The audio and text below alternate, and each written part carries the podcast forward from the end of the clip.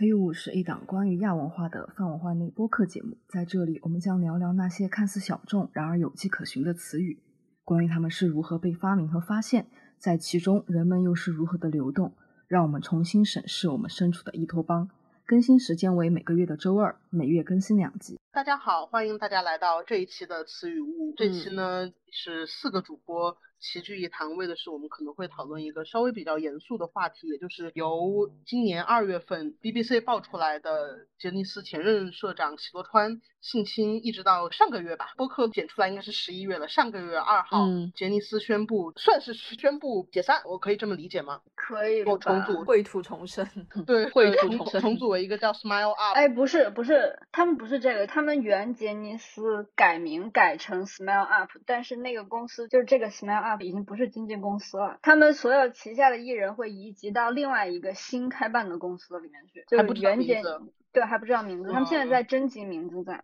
嗯嗯，就所以日本 S M 只是一个套壳的空公司了，现在。对他们就是负责后续赔偿事宜。OK OK，这是阿姨说的吧？是不是？我对对对对对。总而言之，因为这个事件，我们可能想讨论一下日本的杰尼斯系的偶像，特别是我们所谓的 J Pop，以及为什么。杰尼斯性侵问题，它显得如此的特殊。在比如说，我们也知道很多娱乐圈里面都会有从欧美，然后一直到日本的，到韩国也会有这样的现象。但是杰尼斯的这场性侵案是非常的轰动，非常的海啸之势，而且非常的特殊。这一点也是我们想讨论的。总之，这期就可能讲一讲 J-pop 以及杰尼斯偶像它的一些特殊性，事务所系统的这些。对对，特别是事务所系统上下的偶像生态。那这期呢，两位重磅嘉宾，一位就是大家都非常熟悉的常驻嘉宾肤浅吉。然后另一位是叫跳水兔，我们之后可能会叫他兔子。呃，兔子呢也是一位之前是杰尼斯偶像的粉丝，对吧？你们俩都是前粉丝是吗？都是前粉丝了。嗯，现在不粉了哈。对，在这个事情出来之前就已经基本上脱粉了。应该算是观察者吧，就是观察观察一下杰尼斯。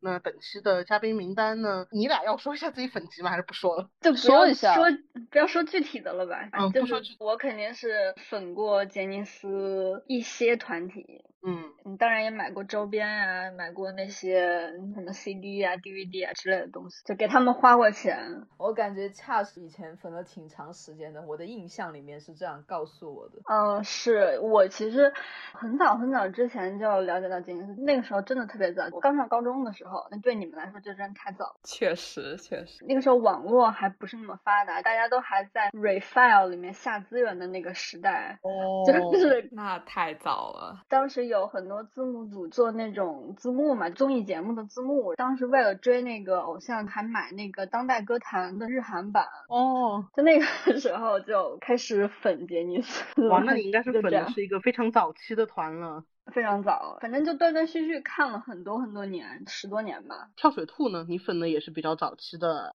对，虽然我。粉的时间稍微晚一点，我大概也是在上高中的时候开始粉。其实，在上初中的时候已经了解到吉尼斯，但那个时候正好是 K-pop 二代团刚刚人气比较火，二代团、三代团比较火的时候，跟着同学粉了一段时间 K-pop 之后，大概在高中又重新接触到吉尼斯。刚开始搞团是搞 K-Kids。就是堂本那个双人团，然后从他们这个团到他们同期的 Tokyo 还有 V6。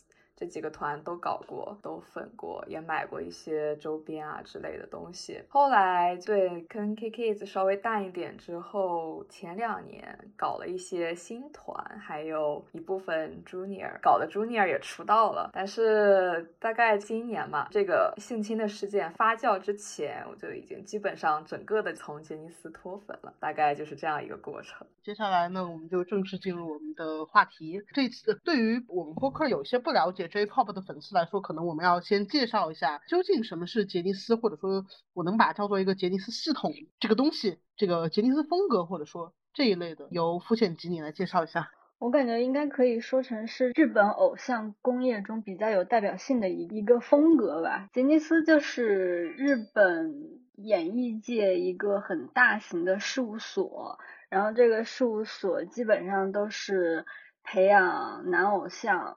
偶像团体的比较有名的就是像木村拓哉啊，然后 SMAP SMAP 啊，Kinky Kids 啊，那个唐本刚、唐本光一，阿拉然后西啊，对蓝呀、阿拉西，还有很多很多团。他们今年还有新的团体在出道的，大概就这样吧。啊，等一下，完全没有说他的风格是什么样的，就是我都说了是一个比较突出的风格。嗯，杰尼斯系风格就是他们什么风格呢？对啊，他们什么风格？跟他平行的有什么对比？像比如说，哦，比如说跟 K-pop 团体对比的话，杰尼斯系的偶像就是就是拿到 K-pop 去会被 K-pop 的粉丝说好土的那种风格。他们的表演，还有服装造型，还有风格上来说，都不是那种训练有素，然后非常精致的类型。嗯，他们不像 K-pop 男团一样经过系统的训练呀、什么的，然后才出道。他们其实就是一切都是靠自己，从他们的妆造到他们的跳舞学习、唱歌学习，一切都是靠自己。公司是不会支付给 Junior，就是还未出道的练习生，有老师给他们上课，但是没有专门的培训或系统性的训练，这些是没有的。嗯，而且杰尼斯应该是他内部只有专门的舞蹈老师，没有声乐老师，或者说对其他一些专业方面训练的，只有舞蹈。那他们跳舞也跳的不太好啊，恕我直言。确实是因为他们其实没有系统性的舞蹈训练，经常都是比如说他们前辈要上某一个打歌舞台，今天就会临时招一批小的，比如说。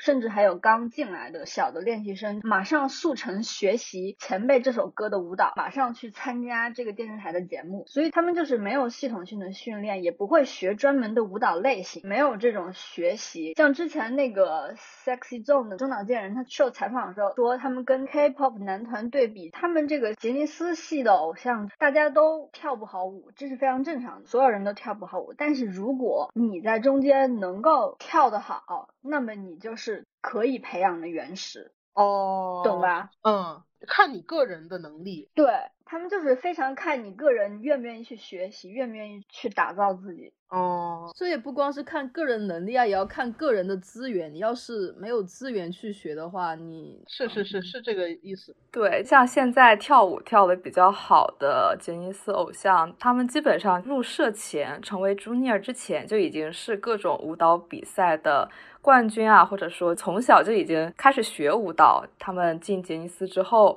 就成了跳舞最好的那一批人。然后没有基础的人，在杰尼斯那种舞蹈训练下，基本上就不会有非常非常大的舞蹈长进。对，嗯，明白了。哎，那我多问一下，像现在日本也有很多那种爱豆手游，比如说《爱豆历史 Seven》，包括《偶像梦幻祭》，像这种游戏里的爱豆路事务所啊、经纪人的感觉，他是从杰尼斯这种风格、这种体系来的吗？你要问兔子。兔子，你觉得呢？哦，我没有玩过艾艾娜艾娜娜但是按 Earth 的经验来讲，我感觉确实是受了杰尼斯这种大事务所影响的。我感觉确实 Earth 的偶像体系是有模仿杰尼斯那种的，包括他的事务所之间的竞争啊，对艺人资源的安排，还有可能经纪人的权利没有游戏里体现出来那么大，但是对事毕竟你是主角嘛。对对对，毕竟是主角，但是对事务所体系的描写还是有借鉴杰尼斯的。那比如说像日本那种秋元康，他那种 AKB 系跟这个又是一样的吗？我感觉日本的偶像工业里面很难说没有受到杰尼斯影响，嗯因为虽然秋元康搞女偶像也挺早的，但是这都是一系列的路数下来的。嗯嗯，是，那大概我们就明白了。而且我我作为一个路人，我路过我杰尼斯偶像的时候，就会感觉到他们不是靠那种唱跳卓绝的业务能力那种感觉。除了说有人就是好这口脸的，他们在想，除了就是有看脸的因素之外，家族了，嗯，这个问题如果想偷懒的回答一下，我当然可以说，就是作为一个产，就是将偶像当做一个产品去爱。显然，这也是客观来说杰尼斯的策略。通过打造一个非常完整的、非常完善的人设，把偶像包装成一件产品，一件非常非常啊、人设完美的产品去去售卖，然后粉丝也也就是被这个产品所吸引。但是显然，这种说法，这种非常后现代的说法，不足以解释很多杰沃塔十几二十年喜欢一个偶像或者喜欢一个团的这种常情，类似于呃神推登上武道馆，我死而无憾这种偶像爱，也不足以解释为什么很多杰欧塔会在喜多川性侵这件事情被揭露之后，呃去维护吉尼斯。因为如果你真的说，就是我跟杰尼斯的关系就是你生产产品，我消费产品，这种简单的生产和消费者的关系，那这显然不能不能说明你为什么作为一个粉丝会去维护事务所，而且是呃原社长猥亵性侵这种程度的事件。所以其实从我个人经验出发，还有我嗯观察其他杰欧塔的经验来看。很多人对杰尼斯偶像的一种感情来源是，呃，杰尼斯他打造团爱，还有就是强调偶像个人在一个团体中的关系性，他和他的团员之间互动，包括他在综艺上，在什么其他地方表现出来的那种他与人之间的关系性，你被这你一旦被这种关系性打动之后，就。呃，会产生一种非常有共鸣、非常就是相比较一般的我去消费偶像产品这种这种话术更深的一种感情。对，所以我认为这种感情，呃，在一定程度上也是一些杰沃塔为什么也会对杰金斯事务所产生感情的来源之一。这个我们之后也会说到相关的内容。不肤浅级觉得呢？嗯，很难说，因为如果是按照我个人的话，我肯定是因为就是很多人搞偶像，其实就像兔子刚才说的，其实喜欢的是一种关系性，这个人跟他的团员，以及跟他的，比如说他的杂志上面展现出来的，他跟身边的人呈现的一种形象。因为我感觉杰尼斯的 idol 他们呈现出来的形象，其实都是一种，哎，这个怎么说？海市蜃楼一样的景象，这是一种，就主要还是一种关系性。对，就是你对比杰尼斯偶像的综艺活动和 K-pop 的 idol 的综艺活动，你会发现，我节气的艺人他们是离不开在综艺上表达。我觉得对于 K-pop 的艺人来说，上综艺只是锦上添花。嗯，但是对于杰系的艺人来说，上综艺是他们人设的一部分，他需要靠上综。艺来扩充他自己的形象，因为他的业务能力没有那么强，所以他的整个形象是需要表现出来那种言谈，然后在综艺节目上的那种关系来进行立柱的，而不是说一个什么业务能力，或者说只是在 MV 里面是什么什么样子，这我觉得这是个比较大的区别。对，我想到两个，可能比如说，我还是说到 K-pop，K-pop 大家可能也会说，哎，喜欢的可能不光是这个偶像的唱或者跳，包括说什么喜欢克里斯玛呀，喜欢他的人格呀或者表现力啊，好像还是跟跟他的舞台表现有关系。但是我不知道，感觉好像 J-pop 不是这样子。然后还有一个就是刚刚说到的那种关系性，是不是也跟那种养成感有关系？我是看着这个艺人从 Junior 一直到出道，然后包括像最近那个像一零一系的选秀，是不是其实也是来自 J-pop 里面，特别是。开 B 系的那一套，一人一票送他出道那种。嗯，我觉得一零一是学了板道系那种，就是邱元康搞的那一套嘛，搞民选 idol。但是我觉得博祖马刚才提说粉丝对关系性的重视有没有跟养成有关？我觉得这个还是有一部分跟养成有关。毕竟很多现在九欧塔是从 Junior 就开始搞，然后一直搞了他们出道，然后继续粉出道之后的团。但是也有一部分是这些团体直接出道之后就粉上了。那这一部分直接就粉上没有养成过程的九欧塔，我个人认为是。因为杰尼斯他本身在强调团体活动，而不是个人 solo 这方面，他们会用团爱这个专门的名词去强调个人偶像在团里的一个突出的一个魅力。杰尼斯的这种本身，你进入杰尼斯这个体系之中。就会受到这种强调的氛围的影响，然后你就会去关注这种稍微独特一点的偶像，在一个关系性当中凸显出来的人设或者说个人魅力，我是这样觉得的。哦，对，其实刚才锤头鲨也说，吉尼斯系偶像很需要综艺节目嘛，因为他们需要综艺节目来丰富他们自己的人设。其实这也是因为他们个人其实没有经过系统性的训练，然后也没有什么特别精湛的个人能力。所以他们需要靠不同的方式来强调自己在一个团体里面不同的点，然后再靠营造出这种每个人都有不同的点来把这个团体来加强。然后很多杰尼斯粉丝喜欢的就是这种那种非常俗的话，就是什么散是满天星，聚是一团火，就对对对，就是这种。怪不得我看资料的时候也看到很多人会觉得说，特别是一些杰尼斯系的团，他每个人都有人设，而且这个人设还跟好像别的团不太一样，就他们更多的像是一堆各有特色的人，然后组成了一个大家庭。特别是兔子也说杰尼斯喜欢搞团爸团妈，比如说 Kinky Kids，唐本刚是 唐本刚是妈还是 爸？忘了。冈本刚是妈，冈本刚是妈，光一是爸爸。阿拉西也是这样子。呃，阿拉西的团爸团妈不明显。我感觉杰尼斯的团其实内部分工，它会有点类似于。K-pop 团体里面，比如说舞旦的，嗯，对，舞旦，还有那个主门面呀，主 vocal 呀，就这类的。然后吉尼斯系团体里面有剧蛋，就是专门用来上剧的。然后还有那个综艺咖，就专门上上综艺的。嗯嗯。然后有走主持人挂的，就专门用来就专门去主持的。嗯，然后还有什么？呃，还有还有喜欢唱歌的也有，但是出自己专辑的不多。确实不是服务于某某一个大大舞台的那种。就是就是杰尼斯的艺人，他是不会服务于个人能力的，他们主要是还是服务于团。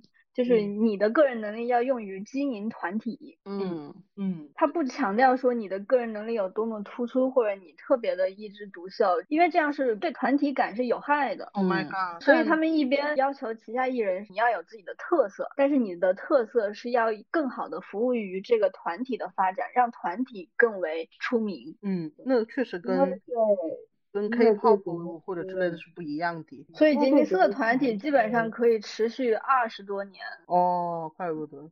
说到这里，就大家可能也听到有一些关键词出现，比如说 Junior，大家或许可以把它理解为练习生，但是显然这个东西跟 K-pop 工业里面的练习生还不太一样差别。对对，然后包括出道，呃，出道这个词感觉也跟我们 K-pop 的那种出道不一样，也不一样。它听起来就更加的仪式感和正式。对，因为 Junior。出道确实是有一个正式的，他需要有发表吗？还是怎么？对他需要有发表。杰尼斯的出道意思就是 CD 出道，你可以发售 CD。Junior 是可以上电视剧，也可以有自己的团歌，但是你如果没有发 CD 的话，你就不算出道，哦就不算杰尼斯出道。哦，因为杰尼斯曾经有过一个团，他是舞台剧 DVD 出道，但那个出道对他们来说。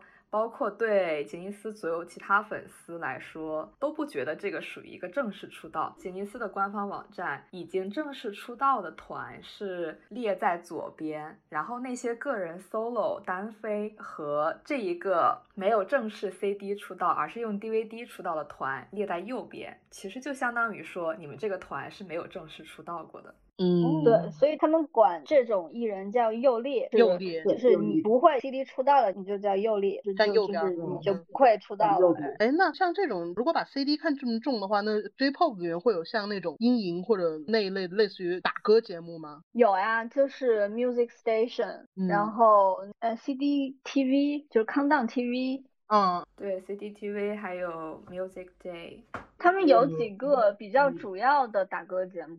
是的，就算是 K-pop 的人过来日本，也是这几个主要打歌节目。哦，锤头鲨还有什么问题吗？我觉得这 J-pop、杰尼斯偶像跟 K-pop 的区别是不是比较清楚了？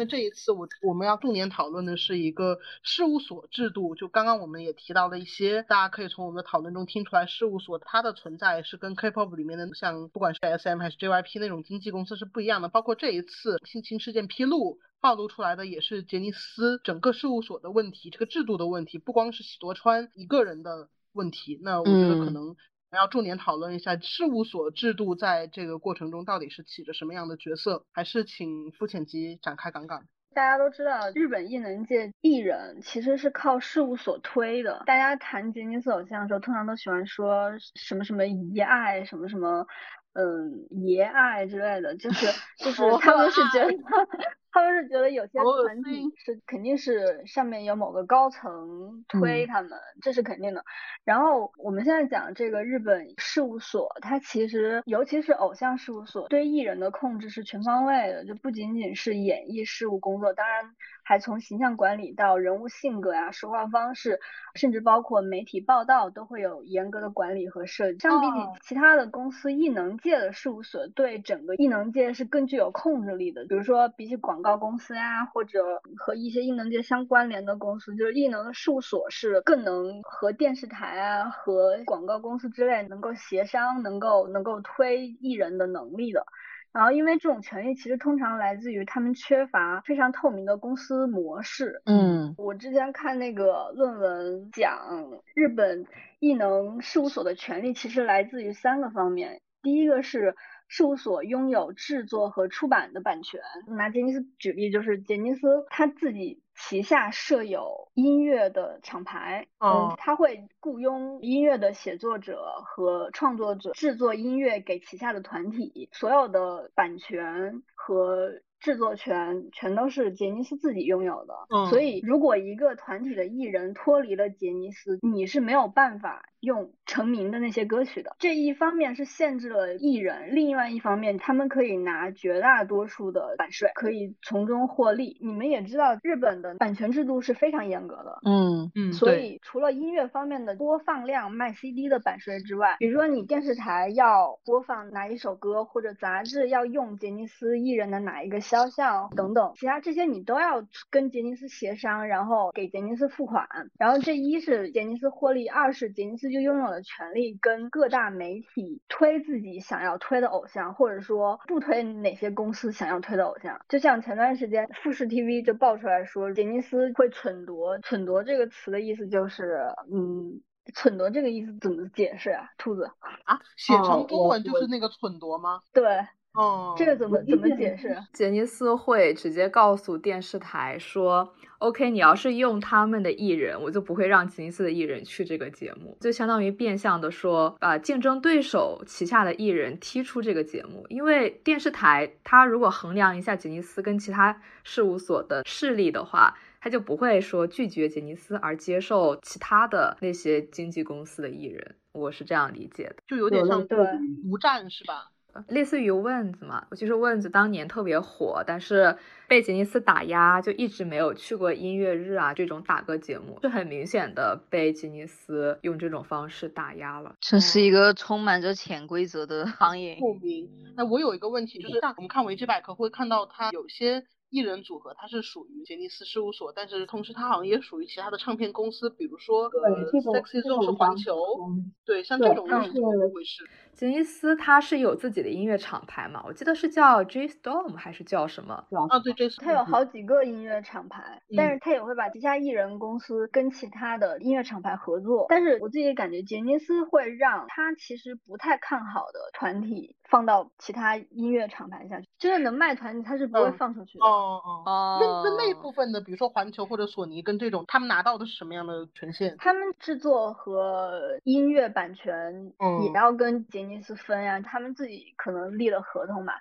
但是最搞笑的一件事，杰尼斯之前不是把 Snowman 放到爱回嘛？然后因为 Snowman 卖的太好，然后杰尼斯就跟爱回共同开了一家公司，要把 Snowman 的版权给收回来一点，对有点幽默。嗯。然后跟 Snowman 同期出道的六筒啊，Stones，他们是一开始就说以音乐为卖点的，这也是杰尼斯很多年不出，突然就出了一个这样。以音乐为卖点的团，他们是一开始就跟索尼签了合同，以音乐为卖点，但是一开始就把它签给了索尼。然后出道曲还找了就是 X Japan 的当年当年的主唱林家树去给他们作曲。这个稍微特殊一点，但是其实也是杰尼斯，他也没办法跟索尼抗衡啊，就是他他不可能像要求爱回一样要求索尼啊。对对对，对啊，我还想补充一点，日本的电视台就是五大民放电视台嘛，事务所它是如何说？呃，我决定哪五大？哪五？你先说哪五大？我背不下来。富士、东电、东电、TBS，然后还有啥来着？NTV。Anyway，民放是民放的民放就是民放电视台，就是民间资产，非国企，不是官方电视台。对，非国企，国企，国企就只有 NHK，对，是国家是国家注资的。对，剩下的就是五大民放电视台。你继续说，就他们就跟这种民企电视台。对，因为是有五个民放电视台，他们之间会互相竞争嘛。然后事务所他们可能就会跟电视台说，如果你不接受我安排的这些艺人去上你们这个节目，那么我就可以说另外的电视台给我开出了更好的条件，那么我就会去上他们的节目。然后就通过这种方式，变相的逼迫这个电视台接受我确定的参演名单，而不是由电视台来挑选艺人。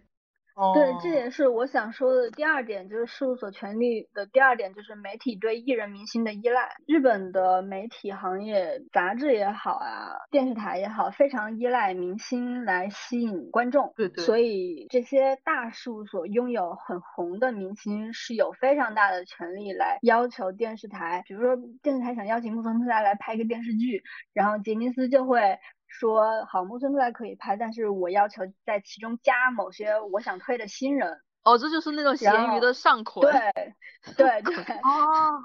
就是他们有一个专门的词叫什么来着？那个兔子叫啥来着？这种行为。确实跟卖周边那种同捆一样。对，我有点忘了，一般粉丝叫奶人嘛，但是我有点忘了他们经常用的那个词叫什么了。对，反正杰尼斯很多老杰人的这些剧都会每一季都会带新的朱尼尔过去演戏。对，如果电视台你不同意我们要加这个新人的话，那我可以让旗下艺人全都不参加你这个电视台所。出的任何节目，哇天呐！然后毕竟还有其他五家民放电视台嘛，还有其他四家，我可以跟其他四家参加节目，然后让你一家没有任何节目有我们杰尼斯的艺人，就是因为媒体对艺人明星的依赖，导致了这种艺能经纪公司有非常大的权利可以 反 制，可以反制媒体。嗯，所以当时前段时间那个 NTV 和 TBS 他们自己开内部调查会，调查为什么文春当时。零三年报道跟喜多川的官司的时候，没有媒体愿意报道，就是因为当时很多制作人就说，你如果报道了的话，就很怕杰尼斯会靠依靠这种方式来报复。但他们管不了文春是吧？文春其实虽然是个小报，但是文春其实也是个很大的团体集团，它不光是有这种八卦报纸，它还有严肃的文学。其他业务分支，其他业务对业务分支，然后这个他是不管文春是不害怕杰尼斯的，因为文春他不是靠明星来帮助宣传他们自己的杂志，他们是靠出明星的丑闻和明星 的八卦来那个文春炮嘛。嗯，是的，他不需要担心媒体被反制这个问题。对。那刚刚付浅吉就说到了事务所的两个权权利来源，还有第三个第三个点就是一些不受法律管辖的能力，就是某些事务所的前身是和黑道有联系的，比如说几本几本兴业。然后大家肯定也知道一些传闻，比如说一些女明星最后跟事务所有纠纷，结果最后就下海去演 AV 了。嗯，然后这种事情也是有很多跟当地的一些黑道风俗也有联系。然后我觉觉得不光是黑道，另外肯定是和政界也有一些对对对，yes。我记得恰之前就说过，罗川这个事情之所以现在可以爆出来，是因为安倍死。这个是当时未经证实啊，就是嗯看了一些小道八卦消息。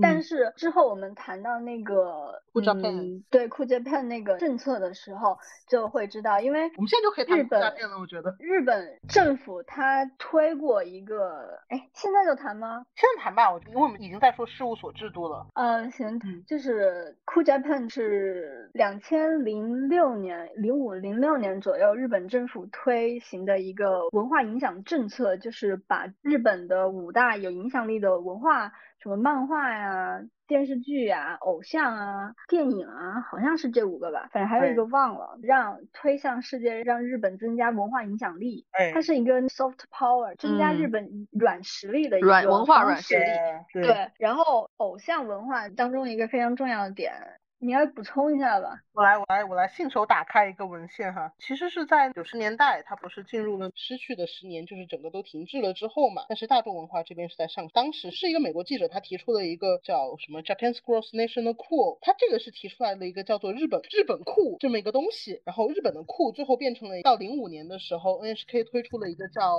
Cool Japan 的专栏节目，然后它这个栏目也一直在播出，但它这个东西可能它还不是像今天我们说的 Cool Japan 这种整个体制的东西，它只是一个偏感性，然后偏微观观察的这么一个节目，就是告诉你，哎，日本这些东西非常的酷，然后我进行一个推广。然后其实我看是看文献的话，好像是那零八年的时候，外务省他们把哆啦 A 梦把它作为了一个动漫文化大使，当时没有使用说哭泣 up 这个宣传词。但是其实基本上是有这么一个意思了，就是零八年的时候已经有了，看好像是一零年的时候，它是把它作为一个面向二十一世纪的日本复活之国家战略项目所列的第九项，正是知识产权标准化战略和酷日本的海外推广。这个是正式使用了这么一个酷 Japan 这个词，不光是大众文化，可能还有一些传统文化，还有一些观光这么一个东西，一直到现在，它确实列举了五项，就是动漫、传统文化，还有汽车，然后料理和 J-pop。嗯，其实这个 Cool Japan Policy 也是受韩国影响，因为韩国嗯七年金融危机之后，为了重振国际影响力和国民经济，金大中签了一个 Cultural Industry Promotion Law 文化产业的促进法案，支持媒体和文化的发展。韩国电影电视剧从那个时候开始得到政府大力的扶持。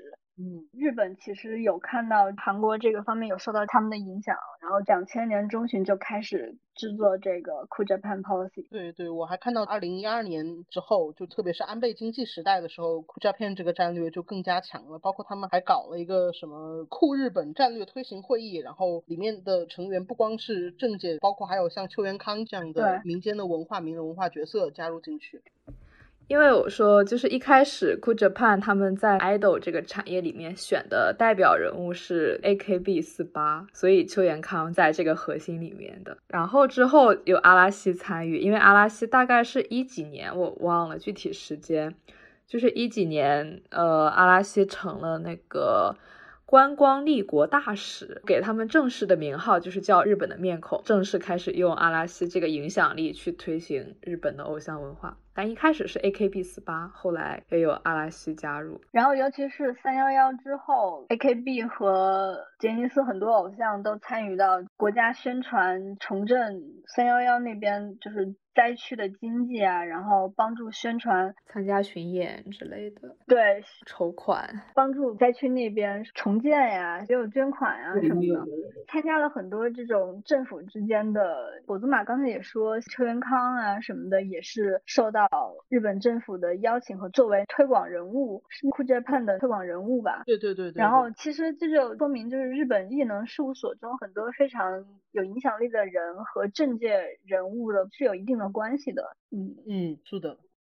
我感觉很多国民团，像 AKB 啊，还有 LINE 这种国民团，他们能够成为一个国民人气最高的男偶像团体和女偶像团体，其实跟 Cool Japan 这种政策的联系也是非常大的。你没有办法说他们完全的抛开了这种政治性因素，就完全是凭借这种民选或者说粉丝的人气就成为这种国民性的偶像团体。肯定的。对，当然不是。其实 AKB 也好，蓝也好，说他们是国民性的偶像，就是当下在争夺国民性的定义。就是像那个松子，就是那个日本一个非常有名的那个主持人松子，对，松子在以前就说过 AKB，说为什么说 AKB 是国民性团体？AKB 我不觉得 AKB 能够代表国民性，我不觉得被他们代表过。其实你在说一个国民性团体的时候，你其实就是在定义什么是国民。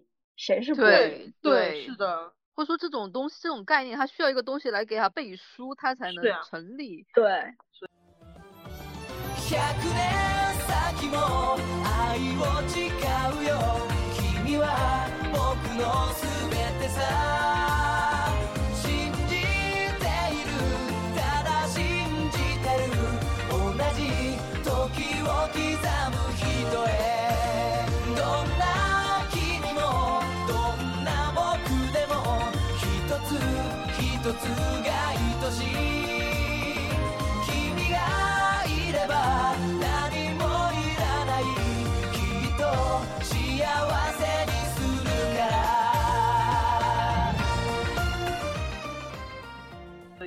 话我们其实就看到说，事务所之所以。可能喜多川包括这么多年的恶行，它中间陆陆续续是有媒体在揭露，但实际上一直没有这么像今年这么一个大规模的去要求或者去去怎么样的这么一个行为，是跟整个日本娱乐体系中事务所制度的存在是不无关系的，对吧？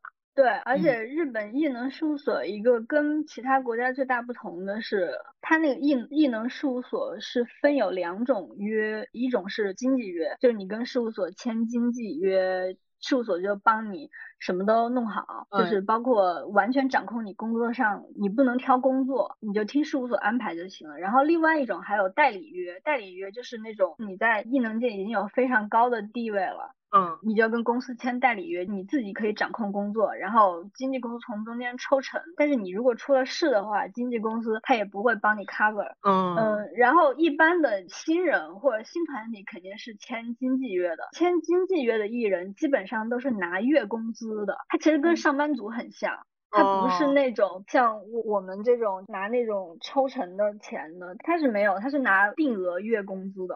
尤其是像那个基本那种很低的那个新人的搞笑艺人，他们每月拿的工资钱就是还不够，他们吃饭他们还要在外面打工，就是这种。对，所以你如果一边是被经纪公司完全安排工作，然后另外一边你是拿月工资，经纪公司能够对你的事业进行全面的掌控，以及获得了绝大。部分的利润，你他要毁掉一个艺人是非常容易的。是的，你离开事务所，你就根本接不到工作。他就是跟，甚至可以说我们现在见到职场中的权力关系很像，但是可能还比这个更酷烈一点。对，我觉得甚至更像一种学校，你懂吗？就是呃，学生在学校面前是没有任何话语权和权利的。那我会觉得，在这个日本体系里面，艺人的这种处境就比较像上面有个大爹，然后就。就 everything under control 这样的。对，如果一个艺人跟事务所之间有矛盾，或者一个艺人要求脱离事务所，他基本上就等于是自觉自己的事业了。你像就不说偶像，偶像就是从杰尼斯出来之后不能上地上播，那已经是大家的共识了。对，大家默认。对，很多演员，你像那个之前演那个晨间剧非常红的能年玲奈。嗯，他就是他演陈间剧演到真的非常红，国民级别上那个 NHK 红白，然后因为跟事务所闹矛盾，就是他想跟他的经纪人一块离开 Lespo，Lespo 就说经纪人控制了他，他就跟事务所闹矛盾之后就完全没有任何的。作品能够接了，嗯，没有任何的作品给他，然后也没有任何电视台邀请他了。他跟事务所矛盾，直到一七年还是一八，他这是一三一四年就闹矛盾，然后直到一八一九年吧，我不再记得具体时间了。跟事务所解决了矛盾之后，才开始慢慢的恢复工作。嗯，但他恢复工作之后，也已经 flop 了，已经完全没有之前的人气了。民放台也不会邀请他，他也没有上过民放台了吧？他都是接独立电影啊，或者就。还是很受影响，完全没有正常恢复。对你如果跟事务所有矛盾的话，那事务所要断送你的职业，那是非常容易的。所以很多人不敢跟事务所闹矛盾啊，或者说忍气吞声啊，这就是一种常识吧，日本人界的。所以最近几年，很多艺人已经离开事务所独立出来了嘛。这两年开始，很多演艺人员自己开始做艺人事务所，就一个人的事务所，或者说。自己独立出来了，不在大型事务所里面签约了。现在很多艺人独立出了事务所，其实也是对于事务所制度的一种慢慢的瓦解。两年前吧，几年前我有看到说。小栗旬想组成一个日本的演艺人员工会，嗯，但这个一直都没有彻底落实。然后我觉得，如果能有这个工会的话，可能也是对艺人的一种保对保护。我天呐，我突然想到，就很多艺人，他们至今都表现出一种对杰对事务所的款款深情，到底是怎么回事？比如说，我觉得也有可能。近藤真彦这个补真的。近藤真彦前段时间就还出来，就是想要反咬一口金尼斯的意思。他说什么？有记者问他许多川性侵的问题，他就说现在还不是说的时候。他说以后会跟大家说。他有点吗？他真的有点恶心。他真的有点恶心。那说回来，那我觉得我们说到现在，既然说到事务所问题，我觉得我们就可以重新梳理。其实杰尼斯性侵问题，它并不是只是今年二月 BBC 爆出来，它其实。之前就陆陆续续有媒体在报道。对，我觉得我们现在就可以，因为我们还是没有说喜多川性侵，它到底具体是个什么事情？对对对。我觉得我们这部分就可以讲它具体到底是怎么一回事，以及是怎么被慢慢披露出来的。对对对。大概六七十年代，杰尼斯刚刚创立，就已经有一些报道说许多川有性侵的呃前科或者嫌疑，当时也一直有一些。小道消息一直流传下来，但是那个年代嘛，就是七十年代，你不要说成年男性性侵未成年男性这种事情，就就任何跟这种。嗯，性侵害相关的都不可能说真正的报道出来。大概到了九九年，就是一九九九年，文春报道了喜多川这件事情，然后杰尼斯把文春告上了法庭，最后法院判决是喜多川败诉。实际上就是说，喜多川这个性侵确实是存在的，从九九年就已经已经定下来说，喜多川确实性侵了未成年儿童。对他来说，他有什么影响吗？是不是就对，并没有什么影响，因为并没有什么影响。对对，喜多川本人没有影响啊。零零年到一零年这段时间，相当于说吉尼斯蓬勃发展的时期啊，黄金一代，一直到阿拉西一几年，都是一个。吉尼斯的黄金时代，喜多川这件事情，哪怕是被法院判决他败诉，也就是文春这个报道是属实的，对喜多川个人以及整个吉尼斯的事务所发展，对其他艺人的发展都没有任何影响，甚至说喜多川个人的形象，在杰尼斯偶像他们在地上播啊，会去说一些喜多川个人的趣事，他的幽默感，他对他的旗下的艺人平等相待，他们这些还把喜。多川塑造成了一个相当不错的爷爷，对对对，爷爷广受爱戴的，甚至有些粉丝真的会真情实感的喜欢喜多川。我服了，对喜多川没有任何我服了，爷爷。直到直到喜多川一七年去世嘛，是一七年吧？我应该没记错吧？当时去世搞得非常的轰动，他的各种纪念活动啊，当年那个 Music Day 专门搞了一个，对，这就是他在文春报道之后将近二十年间，他个人形象非但没有受到损伤，反而说比那之前。还要那个一点，呃，塑造的要更加的饱满，一个更加完美的公众形象，这就是非常让人无语的事情。那为什么呢？我比较好奇，就是为什么会这样？就是大家都会觉得 这是假的，还是说这不是个事儿，还是觉得这是造谣呢？我个人觉得，这是因为周刊文春这个事情虽然赢得了胜诉，但是没有媒体报道，除了周刊文春之外，没有其他的媒体报道，甚至电视台 TBS 他们当时都是一句话带过那种，很多公众其实根本。就不知道这个事情，然后你就算知道，你也你也可能对这个事情的印象是一个八卦杂志赢了一个什么案件，没有认真的、严肃的看待这个事情。当然，我觉得其中肯定也包括说大家对 LGBTQ 群体的那种恐惧啊，那种边缘化呀，大家根本也不在乎说男孩子被性侵有什么关系，根本也不在乎这件事情。嗯嗯嗯，兔子继续说吧。就是一七年他去世，然后到二零二三年 BBC 这个报道，这中间的几年已经完全没有人会去讨论这个事情了。毕竟当事人都已经去世了，文春后续也没有过任何的报道。虽然说从九九年到一几年这段时间，陆陆续续的有退社艺人、退社的朱尼尔分享说，我之前有被喜多川性侵过，但是没有人真的认真对待这件事情。是 BBC 他采访有报道去采访。当年的一些律师啊，还有当事人，完全没有人把他们说的话当回事。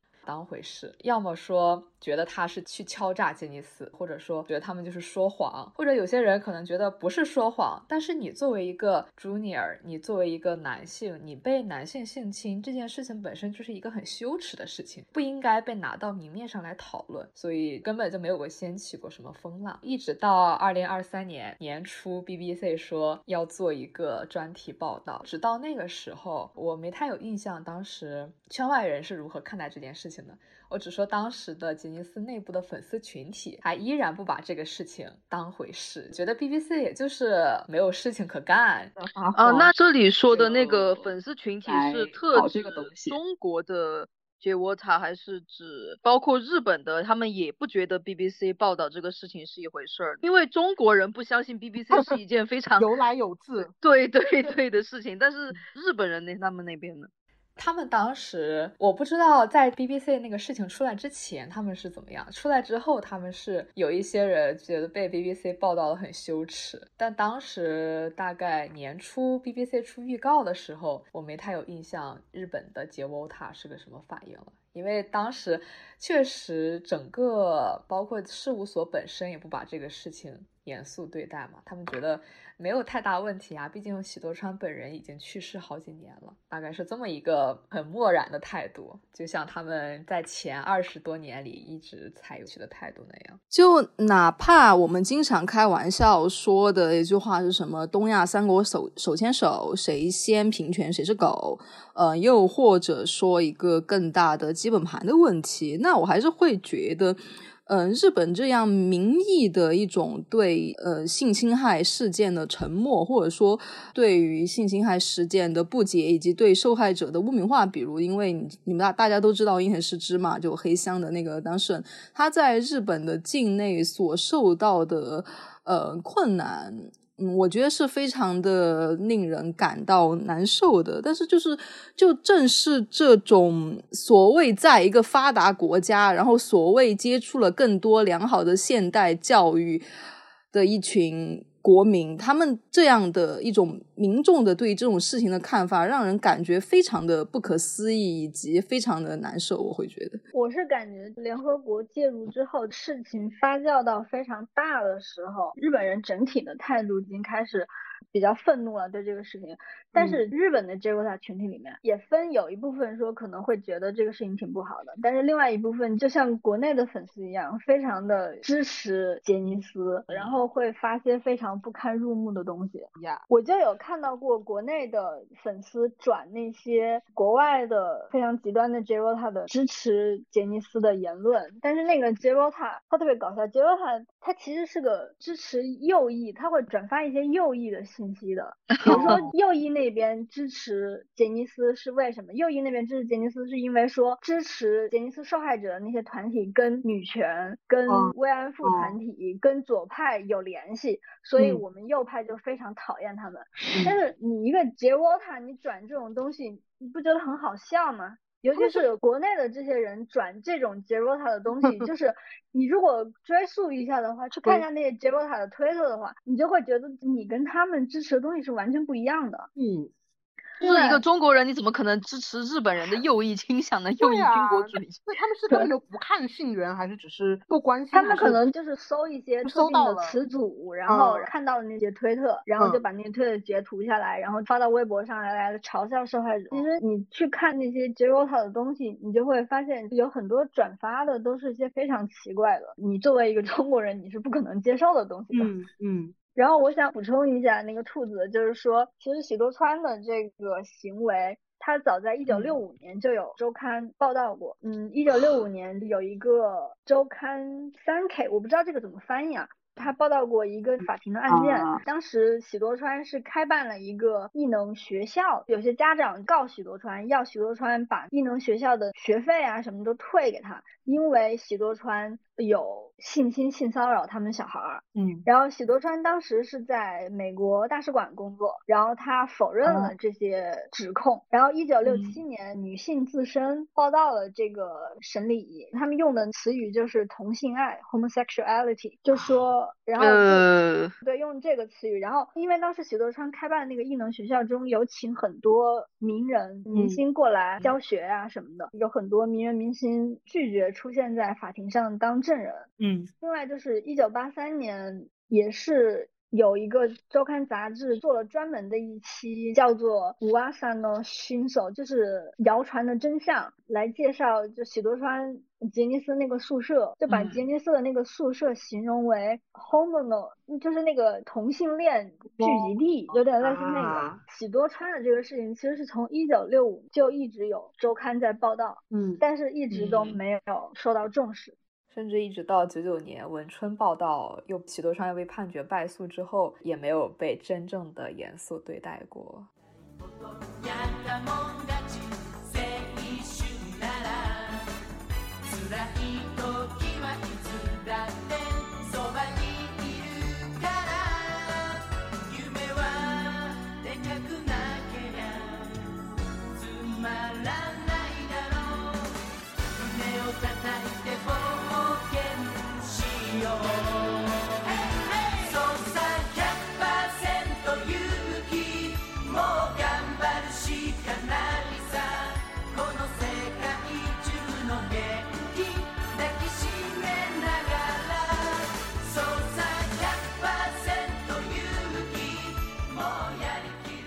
所以是直到今年他才被相对严肃对待了。然后直接原因是什么？对，直接原因是不是就是因为 BBC 啊？其实 BBC 爆出来之后，杰尼斯也是没有理会的呀。他们第一次 BBC 要求杰尼斯评论的时候，杰尼斯也是不理会的。我觉得直接原因是联合国那个人人权理事会，他要求要求他彻查，对美国那边给日本施压，然后杰尼斯才出来说他们会组织第三方独立调查者来调查。其实 BBC 报道这个。这个东西出来之后，他们根本就没有人管。对，刚出来的时候，他们依然是不当回事。唯一的反应可能是我有印象的现役杰人的反应，有一个是 Tokyo 的队长成岛茂，他去了二宫和也的油管节目，他去了油管节目做客，给大家讲当年他还是 Junior 的时候，杰尼斯的 Junior 去合宿的一些趣事。趣事。对，因为 BBC 的报道里面有提到，当初在有人就是在宿舍被喜多川性侵的，所以实际上我认为陈岛茂那个行为是一种回应，就是他们朱尼尔当年在宿舍过得很好，他们的合宿生活很快乐，那种性侵什么的是不存在的。我认为的是一种反应。对对对，是这样的。就今年三月份是 BBC 发布纪录片嘛，应该是四月份有一个前 Junior 叫冈本考安，他是个日本和巴西的混血，他出来在日本外国特派委员协会那个地方出席了记者会，他自己出来指控喜多川性侵，他是首位公开指控的受害者，他今年二十六岁。嗯，他出来指控之后，因为他是在外国特派委员协会举行的记者招待会。五月份，联合国人权委员会派出了，应该是人权委员会八月份的时候去日本做调查，听取证词什么的。对，因为他们好像六月份还是七月份的时候，有很多受害者去国会吧，对，参加那个抗议，在国会抗议。的。然后这个事情才一步一步发酵起来了。嗯，是这样的。我直到今年十月份，九月份，九月份，对，九月份，十月份他宣布那，对，九月份是大发酵的时期。嗯，这个里面确实是暴露了太多问题。那我们要直接就跳到开始聊他暴露了什么事实。对于我自己来说，一方面是整个社会的态度，当然，因为我觉得社会态度它肯定是非常重要，但是，但是其实更让我感到愤怒的，显然是。嗯，很多杰沃塔他们对性侵新闻的态度，嗯，这一点我不知道到底是什么东西蒙蔽了他们的双眼，好赖不分，真的是让人感觉。包括我确实觉得有那种对 LGBT 的恐惧跟排斥在里面之类的，包括付浅吉在大纲里说你们 T 二之前，哎，我真的是服了。对，嗯，这个是原话。对对对，是的。我觉得首先是大家不理解日本的事务所中心制度，会使得这些艺人或者说底层的艺人能给他们造成什么影响。就像他们很多人会问说，那你为什么不在喜多川活着的时候出来告发呢？嗯，对对对，就是一种非常常见的讽刺你马后炮感觉。对对对对。问题是不是没有人没有出来告发过呀？那个侵害调查书里面就有说，有小孩就跟着妈妈一块去报警，但是那个警察就会说，天上的喜多川先生怎么会做出这种事情呢？然后就认为是小孩的妄想。嗯，他们用的那种就是伟大的喜多川先生怎么会做出这种事情？我觉得这应该是普遍的，也不仅是日本了，中国肯定也是，就普遍的一种不相信受害人的叙述的。嗯，是的。结果，而且我觉得这是你想朱军做那种事情，尚且有那么多人不相信，那喜多川那个在日本的地位比朱军在中国还要高得多得多嘛？那嗯，是的。然后还有另外一点就是，大家也知道杰尼斯内部是年功序列是非常严重的，嗯，就是这是一个你作为杰罗塔，你肯定是知道这个这是个事实了，嗯，然后。你一个 junior 如果被这样对待，然后然后之前爆出来嘛，说叫什么来着？东山东山不是多吗？说今天轮到你，就是说许多川性侵的时候，今天轮到你了，他会会说这种话嘛？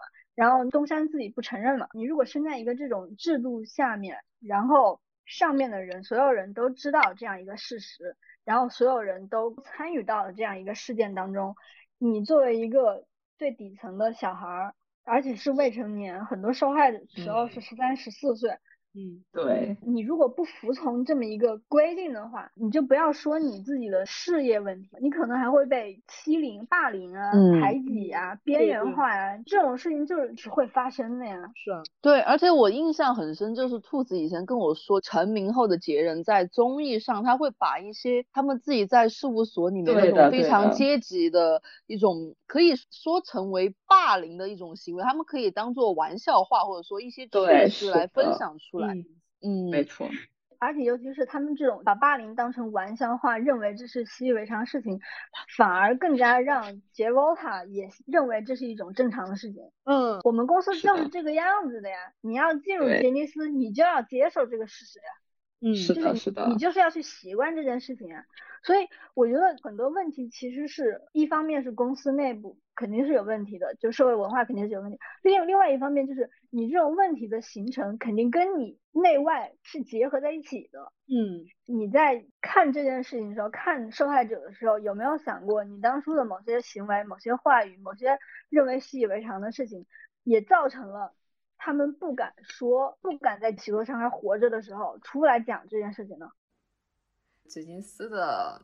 等级秩序还有那种霸凌的风气，到了已经可以是摆到明面上来讲，并且霸凌者依然会被粉丝支持，被霸凌者反而可能会被粉丝骂的这样一种状态。所以说，对于只有十三四岁、十四五岁的刚入社的 junior 来说，被喜多川性侵猥亵，这是绝对不可以拿出来讲的事情。还有一个问题，有一些有之前揭露过这个事情的朱尼尔本人说，他到现在还爱着喜多川，就是在 BBC 那个报道里面有人这样说，他到现在还爱着喜多川。实际上也是吉尼斯的另一个问题，吉尼斯从很早以前就在营造。一种大家族氛围，family 的氛围，不光是杰人内部，他们是把粉丝也包括进去的。我刚刚开始搞杰尼斯的时候，就去研究他那个 fan club，我当时以为是 fan club 的入会资格，结果后来被人科普说，实际上这个全称是 family club，就是一个很好笑又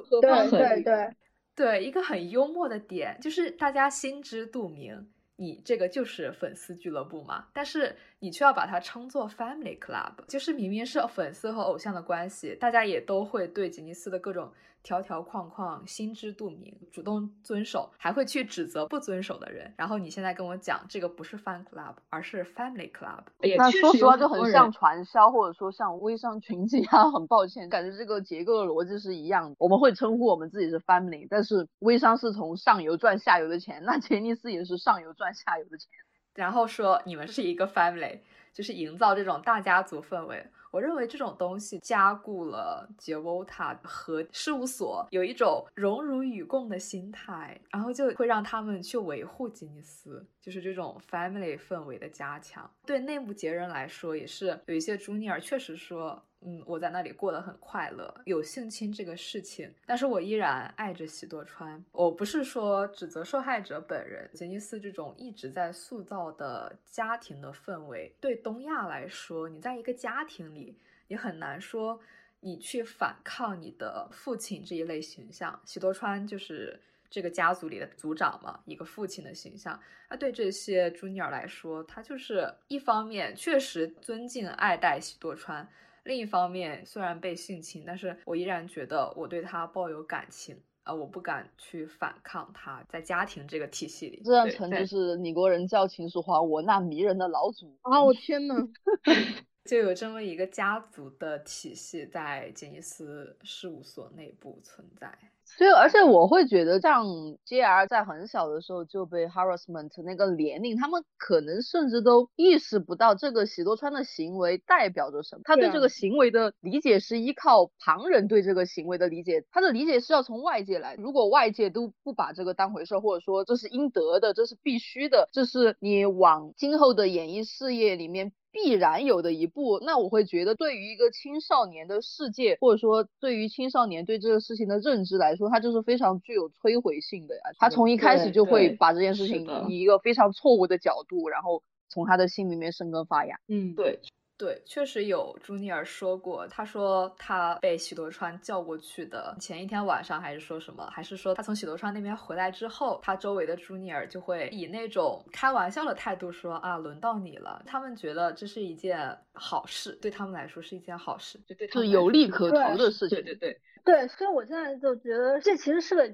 结果，你这样说我还爱着许多山，或者说我不后悔，或者说这个事情发生确实如此，但是我对我对许多山还是抱有感激。他们把这个问题看作是受害者的一种动机，你就是为了上位才做这个事情，而不是把这种行为看作一种结果。他们本身就是对对，他们本身就是因为这种现实从小理解而导导致的这种结果。对对对，是的，我就感觉很多结果他把那个因果给倒置了。然后，所以就现在用这种结果来反问 Junior，就说：那你为什么不恨许多川呢？你根本就不是受害人啊！嗯，对，去质疑受害人的动机。我感觉这些人也会支持嫖宿幼女罪。哦，但是这就是很那个的点。很多杰罗塔嘲讽受害人的同时，他们在女性议题里面也会发生啊。对啊，我觉得如果这个事情不是这杰尼斯的事情，如果是一个别的什么，他们搞不好会站出声援受害者，但是一落到杰尼斯头上，他们就立刻觉得。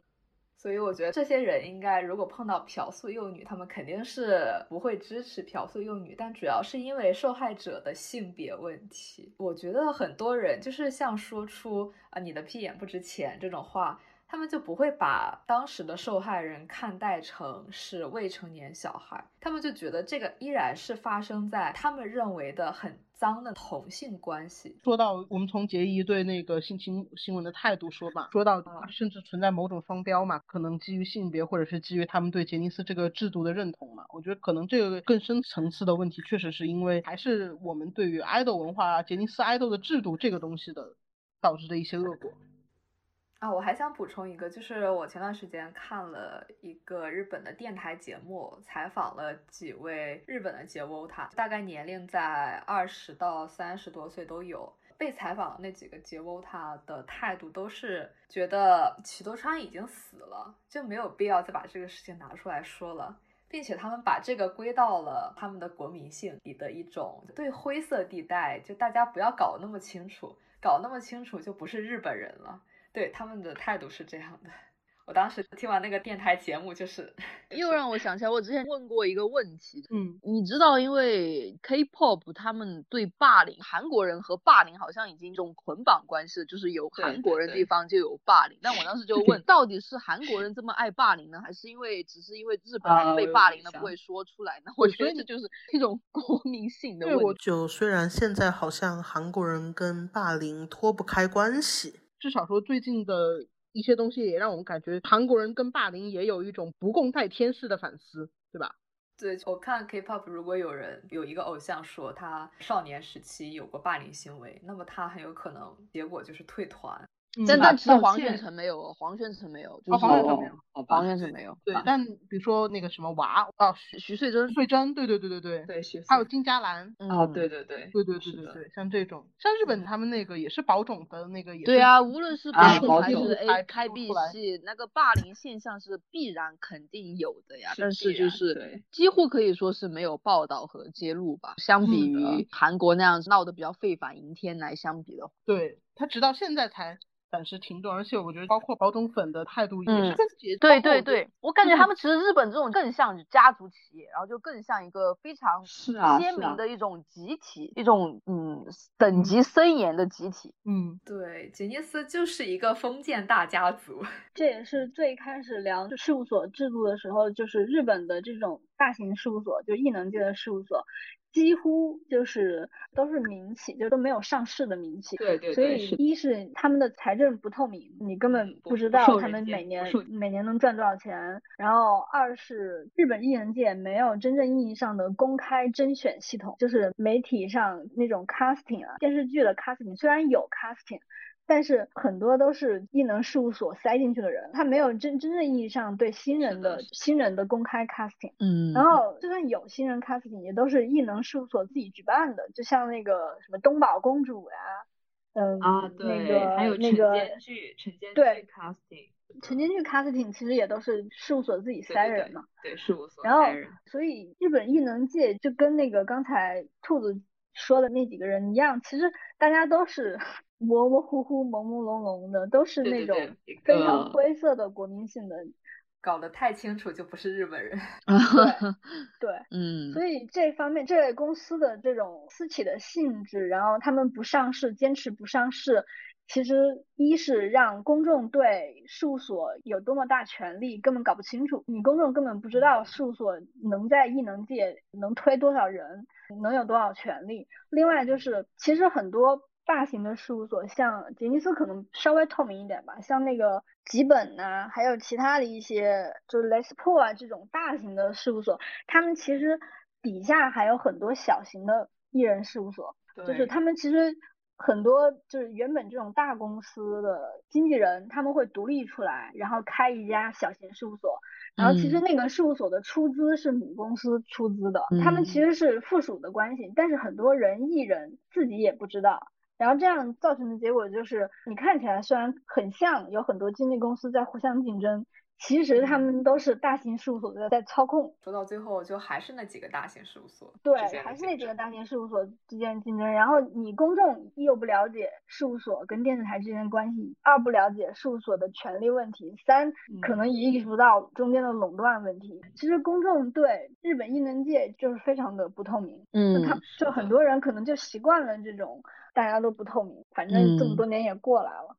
既没有说财报这种透明的监督，也没有说制度上的监督，就导致整个对事务所来说，他们整个就是隐藏在艺人背后。虽然说有着绝对的操控权利，但是不被普通的观众所能观察到。那我好奇，就是日本人对政治也是这种态度吗？也能接受一种不透明的那种政治架构吗？我我比较好奇啊。这方面没有。太多的观察了，但是我感觉很多名人，像那个坂本龙一啊，然后还有宫崎骏啊，都说过，就是年轻人根本不关心政治。嗯，是的，就他们他们 两个是，是的，但他们两个一个是从二战就过来，坂本龙一是经历过七十年代学运嘛，所以他们两个都是对政治关心的老一辈人。那他们两个说年轻人不关心政治，我觉得。呃，可能确实有一种冷感在里面吧。嗯，我感觉之前看千鹤子他们之前聊聊那个为什么年轻人不关心政治的时候，就是说，就正是因为六七十年代的学运影响太持久了，太长久。因为那个六七十年代学运其实一直到九十年代才真正的完结，然后所以导致很多年轻人就不愿意再想再往政治那方面看了。嗯。心。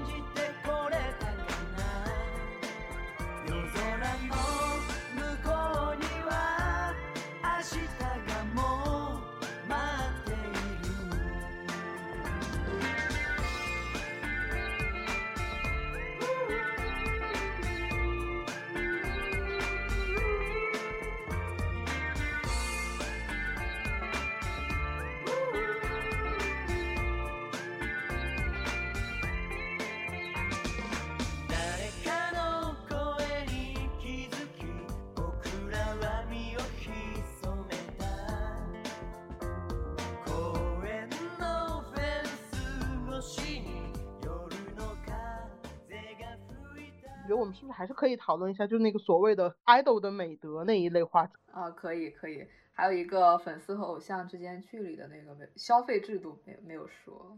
对对，消费制度。说到消费制度，我就会想，比如说我第一次听到那种粉极限呐、上胸自证啊，都是来自这家。然后包括那个杂志上的肖像权呐，包括可能纸片收集什么，也是来自这家。就这种周边制度。呃，上胸是的，上胸是的。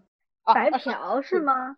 白嫖是是漫是字幕组漫画还是？不不不，白白嫖我印象里也跟这个偶像购入周边之类的有。就是吉尼斯有一个非常特殊的周边叫 shop。就是啊，对，就是其实就是韩语说的纸片，就是小纸片、小卡那种东西啊。然后这个东西为什么在吉尼斯很特殊呢？因为据说粉丝去买这个东西，你买这个东西的钱是不会被吉尼斯事务所抽成的，你这个钱就是直接打给偶像本人的。它是小费，它是小费。温度假度啊，就是说这个收入全部归偶像本人所有。这是真的吗？还是话术啊？我真的很怀疑。其实我我也我觉得听起来也很像话术，就像那种为了骗你去捐功德箱的那种 什么东西。但是杰尼斯内部确实一直都在说这样一个话：多买纸片，因为纸片这个东西就是直接给偶像本人打钱。嗯。而且还有一个问题就是，吉尼斯的肖像权管的特别严格嘛？是是，对，不是说他们演唱会是完全不可以录像的，只能等官方的录这个应该也跟那个消费周边有关。嗯嗯嗯，对对对。因为如果你个人录像的话，完全就会有个人直拍呀，而个人直拍这个东西是吉尼斯拿来赚钱用的，在演唱会后之后去买他们发行的 DVD。里面就会有每个人的个人机位，但是这个个人机位就是拿出来卖钱的，普通粉丝绝对不可以录像。对，偶像对于杰尼斯来说就是彻底的商品，他的所有他的任何身体的一切都是商品，可以用来卖的，他不允许你用来免费消费他的商品。然后他们演唱会有一些拍的偶像本人在演唱会的照片嘛，那个东西叫生写啊。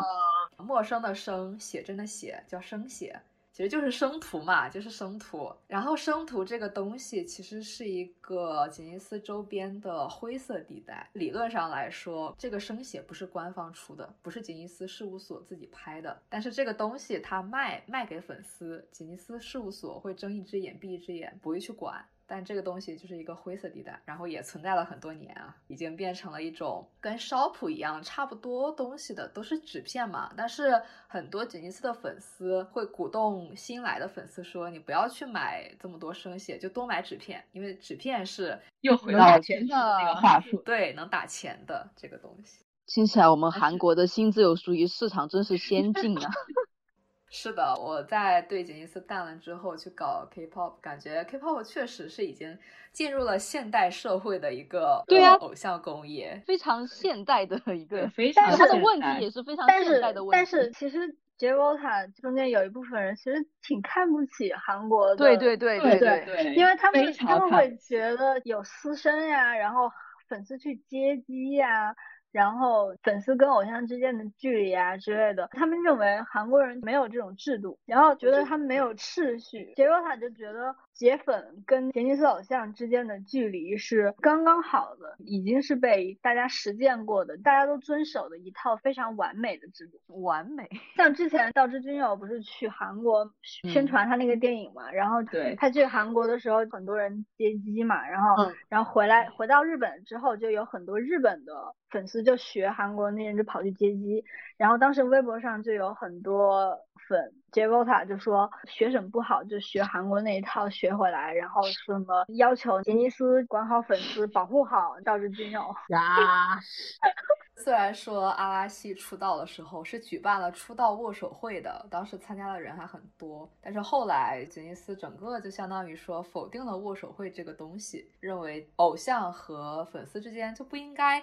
你能直接握到手这个距离的接触，哦，按我个人经验，我感觉有两种矛盾的心态同时会存在 J O T A 这个群体里面。一方面，确实有很多人觉得杰尼斯偶像他们会用一个叫“云上之人”的词来形容，Oh my god！云上之对，人就是云上之人就不应该参与握手会这种互动啊，天上的神仙。但是还是有很多一部分人又会说，吉尼斯偶像有一种英文就是那个 accessible 可达性，有一种平易近人，不是高高在上的那种感觉。我觉得这个和云上之人那种概念其实就有一点矛盾相盾。悖了呀。然后 stalker 这个问题，就私生这个问题，其实一直都有，而且比较搞笑的是，现役的 junior，起码我知道的有两个都是跟原来的 stalker 粉丝发展到了男女朋友的这种关系，就是让我觉得比较幽默的一点。我觉得很多杰尼斯 Junior 都跟 Stalker 睡过吧，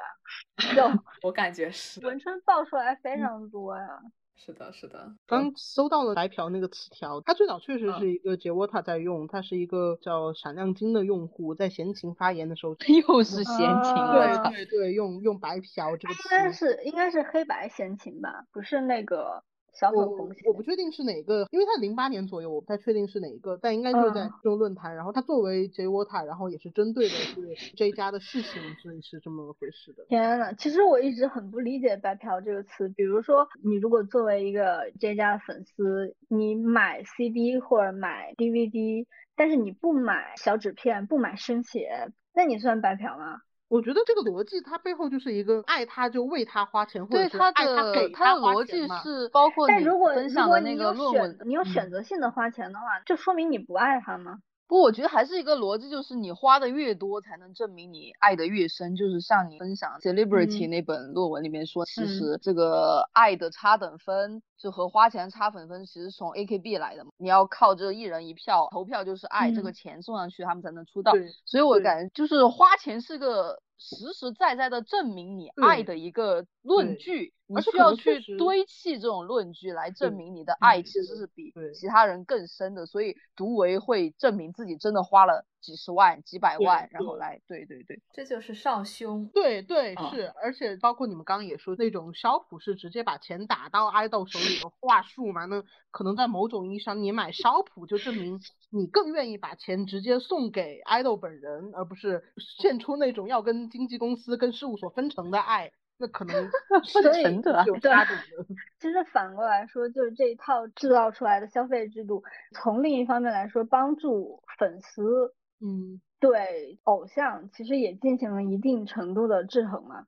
就嗯，对对对也，嗯但是我觉得这是一种幻觉式的权利，就就是让他们以为自己可以控制偶像，嗯就是对让让偶像觉得他们是否受到重视。所以脱粉回踩的逻辑就是我为你花了这么多，你为什么不按我期待的那样子发展？你还要包括现在不是还出了什么那种话术，就是你恋爱，你就是把我给你打的钱拿去养嫂子，给嫂子买包这种。哎，等对等一下，这两天那个笑话是什么？有一个 idol 玩原神，然后就说什么你给他花的花的每一分钱都出去充元。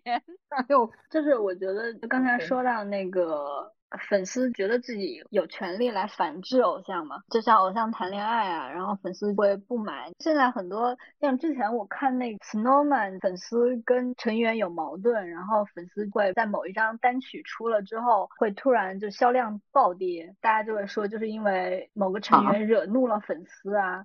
然后所以粉丝不买，这好像是牡丹吧？嗯牡丹那个时候销量跌到五十几万的时候吧，是那个白灯是当时摸黑莲，是穆黑莲演的那个不是因为他演消出，是因为穆黑莲之前说是劳尔那个白灯的那个事情，那个事情我也没记得太清楚。然后说穆黑莲跟粉丝之间有矛盾，然后很多人当时就不搬香了，嗯然后就导致武丹的那个销量暴跌嘛。其实我这一套粉啊丝跟偶像之间的角力，其实就是粉丝跟杰尼斯共同维护了这个制度嘛。嗯嗯，就杰尼斯设计出嗯来这一套东西，然后粉丝利用这种规则来控制偶像，然后杰尼斯也用这种规则来控制偶像，大家就一起维护了这种事务所。粉丝你觉得可能是一种秩序性，一种很方便的消费，但是其实就是一种互相维护的制度。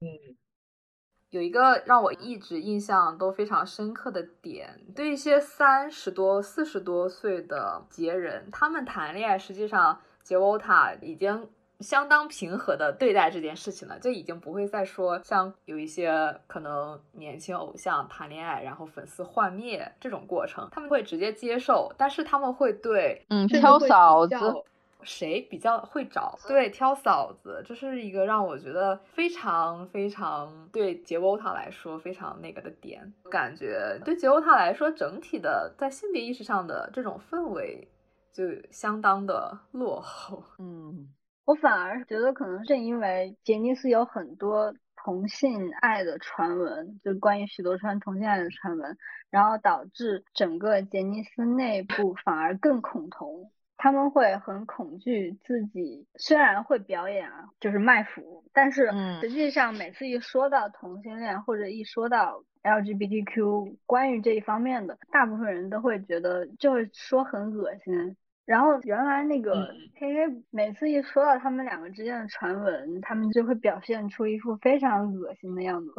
啊，你是说粉丝吗？不是，他们自己，就是杰人自己会会更加排斥这个东西。哦，其实杰罗塔自己也是呀，很多人就是完全的是那种卖腐可以，但你要是真正的同性恋的话。嗯，那就不行，那就很恶心了。叶公好福，那就跟单改一样的，单改一样。那你们节就是现在迄今为止，其实是没有一个偶像表现出自己是 LGBTQ 分这里的吗？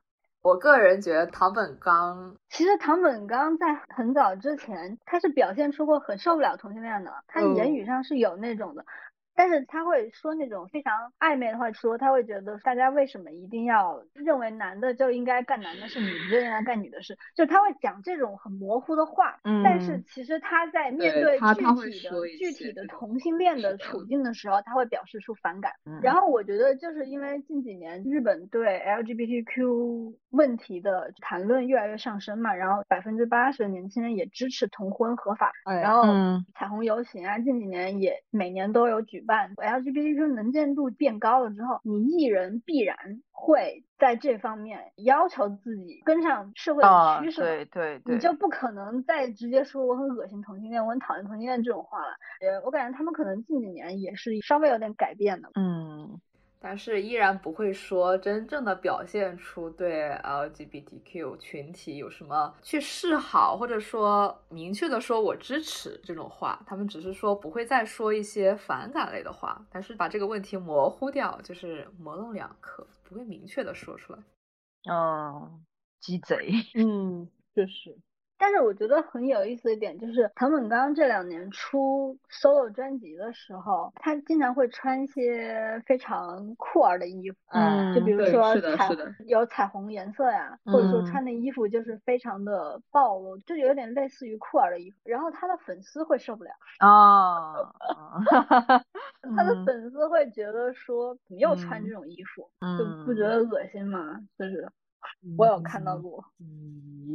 兔子好像也有看到过吧？有的，有的，就是他那两张 funk 的那个 solo 出来之后，他有一个 MV，呃，不是 MV，反正就是上一张吧。他穿了紫色的上衣，然后有一些色情镜头，很多粉丝当时就说不能接受这个东西啊。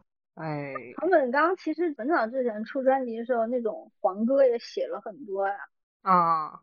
但他们可能当时没有像现在一样那么明显的说是 LGBTQ friendly 这个方面的一种色情的靠拢，他们原来可能就是单纯的把它当做梦女像、粉丝福利像，而不是会假想出一个不是自己的人去 争夺 唐本刚，就是这种感觉。啊，我感觉唐本刚的梦女粉其实相比较唐本光一来说，已经少了非常多了。所以他也不走梦女路线很多年，但是他上一张专辑表现出来那种氛围，让很多粉丝接受不了，他们觉得太露骨，太超出他们接受范围。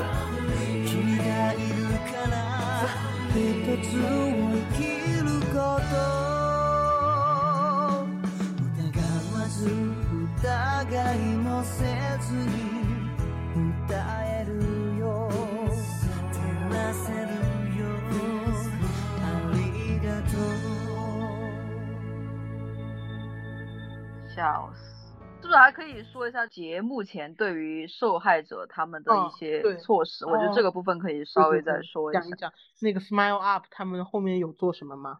现在还没有公布吧，现在还在协商阿姨着。本人，阿姨那天不是发了个小作文吗，就是她那小作文里面说什么？哦，他那个小作文就是写他跟他妈的关系不好，然啊后由于他妈他跟是许多川关系也不怎么样。他几乎没跟许多川说过话。然后由于他妈是那种非常高压的母亲，让他从小就是有有有精神疾病吧，非常痛苦，要看心理医生。然后他接手杰尼斯之前，他其实跟许多川也不怎么认识，也没有聊过。他带艺人都是自己一个人默默的带艺人，他就把自己描述成一个非常的弱小、无辜、可怜的。嗯，说点幽默后面不是也被文春暴打了吗？对，就是说什么他请中国的风水师，哦，他去夏威夷请中国风水师，我就记得我看到这个还挺好笑的。呃，就是他们第一次开发布会，还不是说阿姨发小作文那一次，就前一次啊，他道歉，然后说会有他不当社长，然后东山来当社长。那之后，呃，文春就报道说，他参加完那个发布会之后，就飞去夏威夷度假了。呃，之后他又发了小作文，啊，他的那个小作文里还说，他对喜多川的事情感到羞耻，所以他要百分之百的把嗯，对，后面不是很多结义还非常的不高对兴。对对对，非常的不爽。对然后 Smile Up 他那个公司仅子就是说他留下来处理后续的就赔偿问题，然后新的艺人公司是由东山嗯他们自己出资建立的新公司，跟杰尼斯已经完全没有关系了。但是后续被爆出来说，新公司的那些高级常务，比如说宣传部长啊，然后那个。嗯，什么企划部的部长之类的，都是从原公司过去的，就是你不可能没有关系啊，你肯定是有关系的啊。嗯，而且嗯你这种公司又不上市，你那个资金是从哪里来的，谁也不知道。对，你最后谁控股，大家都不知道，因为你根本就不上市，你的财务也不透明，根本就没嗯有人能够报道这个问题。嗯然后后续关于受害人的赔偿，现在也没有具体的方案，现在还在接洽受害人当中。就是嗯最新看到的说是有四百多人去申报申报受害人这个问题，然后已经确认了有一百五十多个人，嗯，确实是原来杰尼斯的 Junior，嗯嗯，可能后续还在慢慢的确认在吧。嗯上次那个记者会不是发生了很多事情吗？对，嗯记者会先是记者提问，当时 Arc Times 的望月啊什么来着？这个名字叫啥我忘了。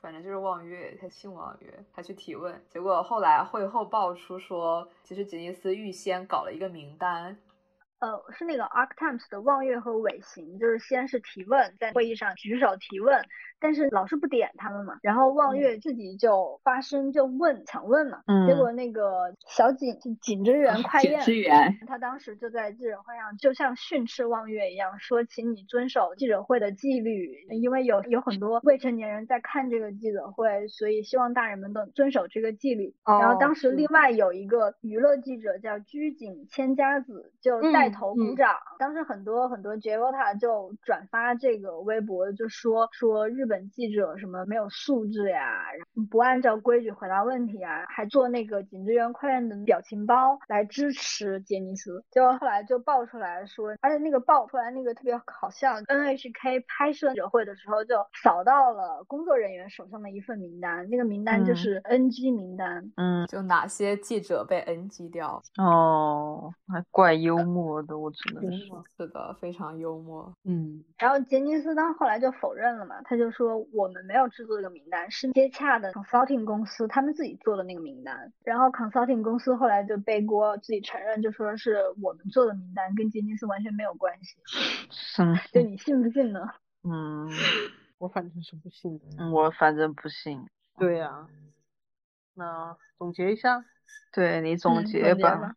总结一下，杰尼斯这个性侵问题，在我们今天讨论中，它并不是一个只是说你归咎于所有的喜多川这么一个人就能够完全解决的一个问题。它背后其实一方面是日本的特殊的这种统摄一切的事务所制度。它带来的嗯权力的过度的扩张，以及是对艺人的前置，导致说艺人很多时候你不能只是把它当做一个娱乐圈场域内的性侵问题，它可能艺人在其中的位置，它更像是一个完全失去话语权的，是一个类似于职场性侵或者是学校场域内的性侵问题，像这样的一个东西，所以你很难再去，当然本来就不对哈，就是去归咎受害者，那你为什么不趁喜多川还在世的时候说？你为什么不早说？因为其实我们会看到这个东西从六十年代起它就已经有所披露，而且最简单就是问这些提出这个问题的，你上司莫名其妙发火的时候，你敢不敢直接骂回去啊？你肯定不敢啊。对对，是的，对啊，就是这非常简单的一个逻辑嘛。嗯，并不是说单纯把责任归咎于杰沃塔，我们其中还是可以看到杰沃塔的很多反应，他本身就暴露出了这样一种爱豆制度，这样一种爱豆消费制度，这样一种我们对那种所谓的秩序性的，对那种家族爱的它背后的问题所在，是这样子的一个问题。那就是这嗯一期杰尼斯性侵问题的一个大概的内容。那十二月一号是国际国际的艾滋病日嘛？对我们就是请到了一个在这个方面有很多非虚构经历的一位记者老师，之前是在《新京报》和别的一些非虚构大媒体是都有长期的供稿，但这里就先不说名字。然后我们刚刚也说到了，其实为什么这一期我们并没有。着重的在讲喜多川性侵受害者这一件事，我们更是从一种更制度性的角度去试图去嗯挖掘这件事情呢？因为其实就是那个道理，一件事它发生了，它不是偶然的发生，它不是一瞬间发生了，它不是只是因为那一个因所以造成那一个果。每一件重大事件，或者说每一件让人非常感到不可思议，或者说感到非常悲痛的事情，它背后必然是一个有一个。由来有自的、长期的、让人溃败的一个制度原因所在的，所以我觉得这这也不光是喜多川这一件事情嘛，其实我们生活中很多事情都是这样。然后，因为我们这次是讲的喜多川的事情，呃，其实我们可能后面也会聊一些，比如就前段时间。嗯，大家说的那件保重的那霸凌事件，然后包括其实 A K B，大家都会说 A K B 是不是内部有一些风言风语的霸凌事件？大家好像就是会有这样的传闻，但其实大家没有没有一种什么特别明确的文呃新闻报道。我觉得我们可能之后嗯也会做一些考察或讨论吧，继续拿性侵这件事情讲，我们可能比如这种。呃，异能界的剥削别人的行业大拿，肯定就层层出不穷了呀。嗯，比如说什么韦恩斯坦、波兰斯基，然后原子温这几个非常臭名昭著的家伙。那大概就是这样哈，谢谢大家，嗯谢谢大家谢谢大家，拜拜，拜拜。拜拜。「